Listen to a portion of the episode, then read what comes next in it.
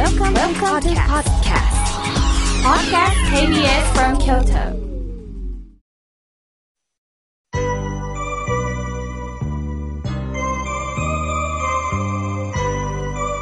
さあ、ここからは皆様方からたくさんのメッセージをいただきましたので、順に紹介させていただきます。まずはじめに、ラジオネーム、ミカさん、ありがとうございます。妙慶さん、先月は初めて公開録音に行かせていただき本当にありがとうございました。妙慶さんのありがたいお話を聞かせていただき嬉しかったです。また、スタッフの皆さん、本当に優しく対応してくださってありがとうございました。また、あずきバーのお線香、家に帰り、すぐつけて合唱させていただきました。あずきの甘い香りがしました。ありがとうございます。とのことです。そうなんですよね。井村屋さんと亀山ろうそくさんが提携して作られた小豆の香りがするお線香、小豆バーお線香。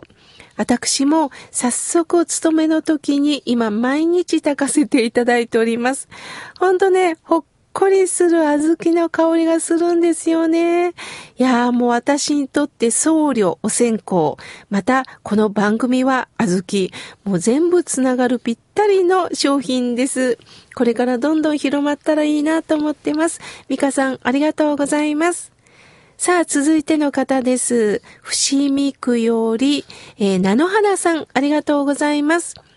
妙慶さん、公開録音に参加した時に、言えなかったことがあるんです。聞いてもらえますか？今辛いことがあります。実家の両親の病気のことです。母は2回脳梗塞を起こして言葉が出なく立ち上がるのも介護がいります。笑顔は見られません。母の誕生日なんです今日。そしてそのことを父親に言ったんですね。すると、それがどないしたっって言われました。父も今を生きるのが精一杯で余裕がありません。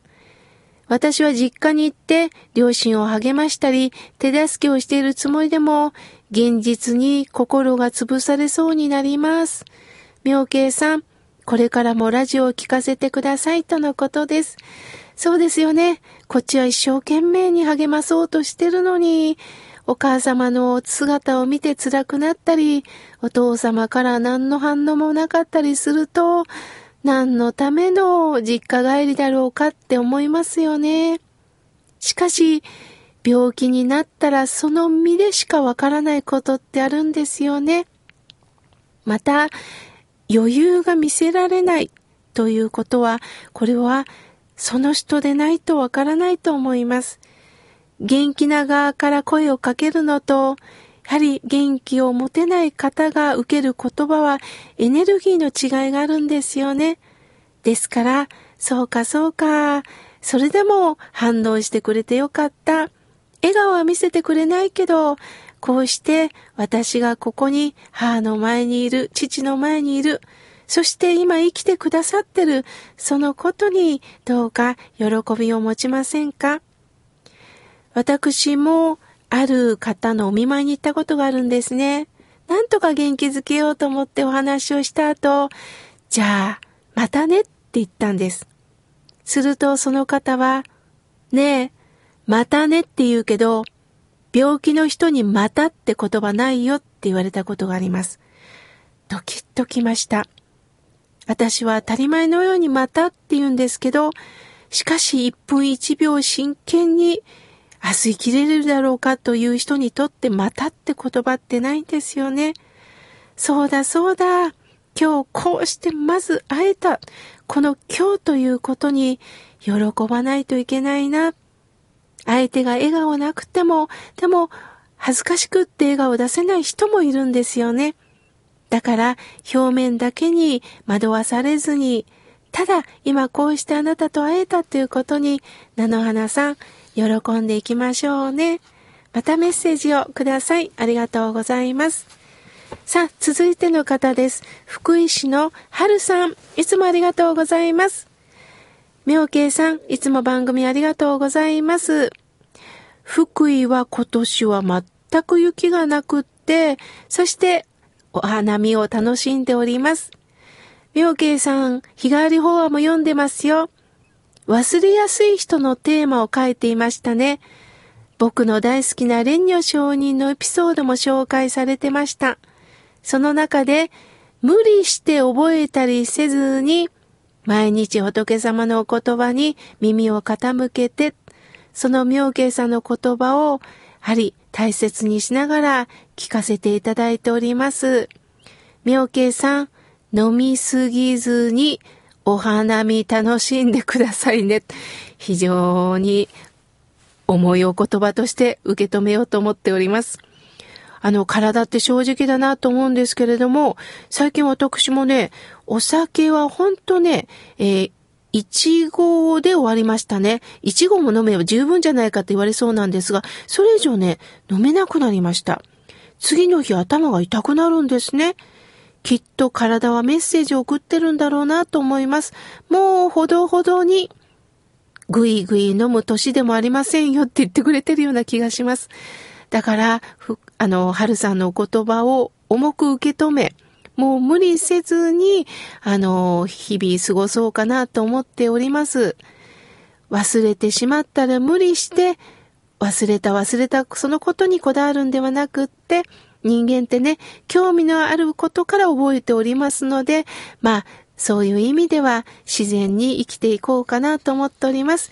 はるさんいつもありがとうございます。さあ、続いての方です。ラジオネーム、心はいつも青春さん、ありがとうございます。妙慶さん、スタッフの皆さん、おはようございます。温度が上がったり、下がったり、体がなかなかついていきません。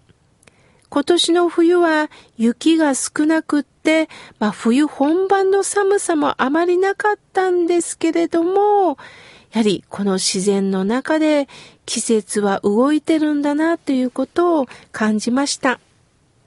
今回私は公開ラジオ応募したんですけど、外れてしまいました。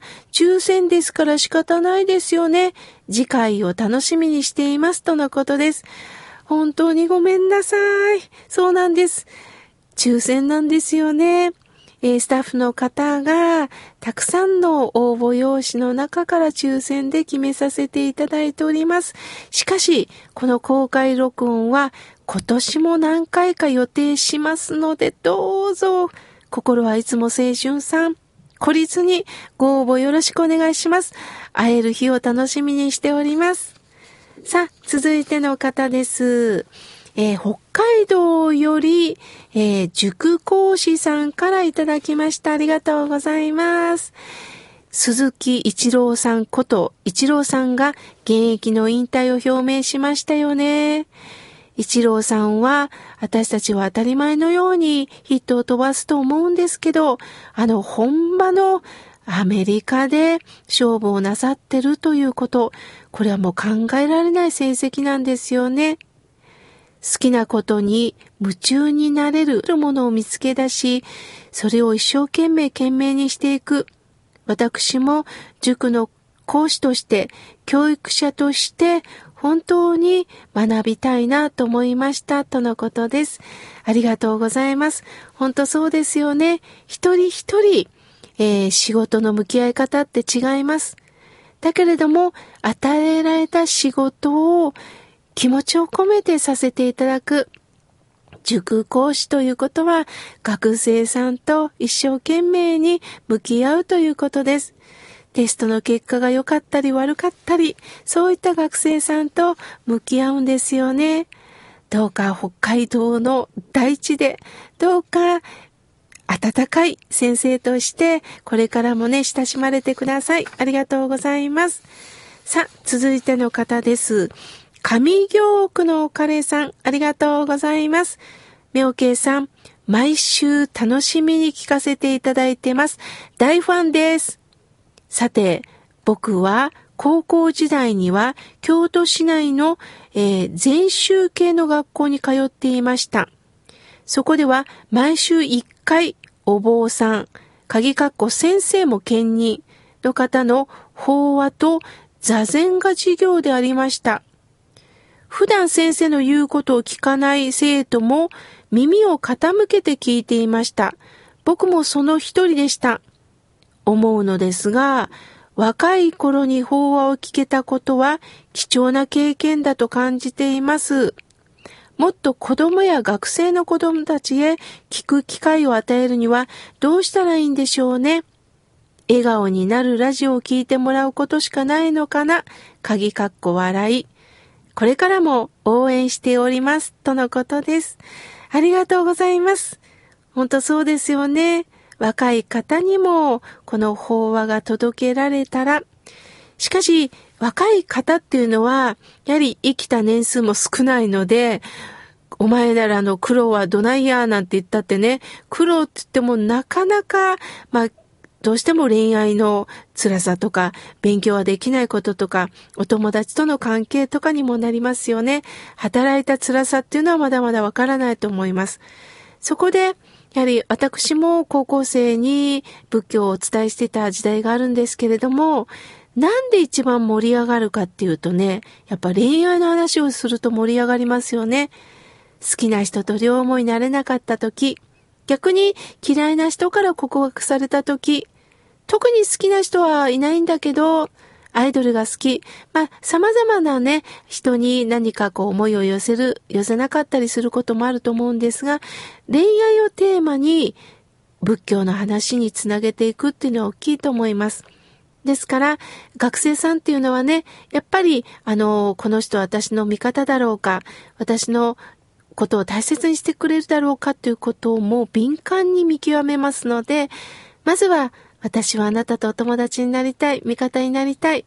そんな気持ちからね、あの、若い人にも接してほしいなと思います。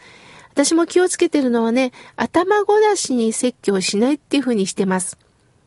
学生さんでも、たまにね、あのー、私が衣姿で電車に乗ってたら席を譲ってくれるんです。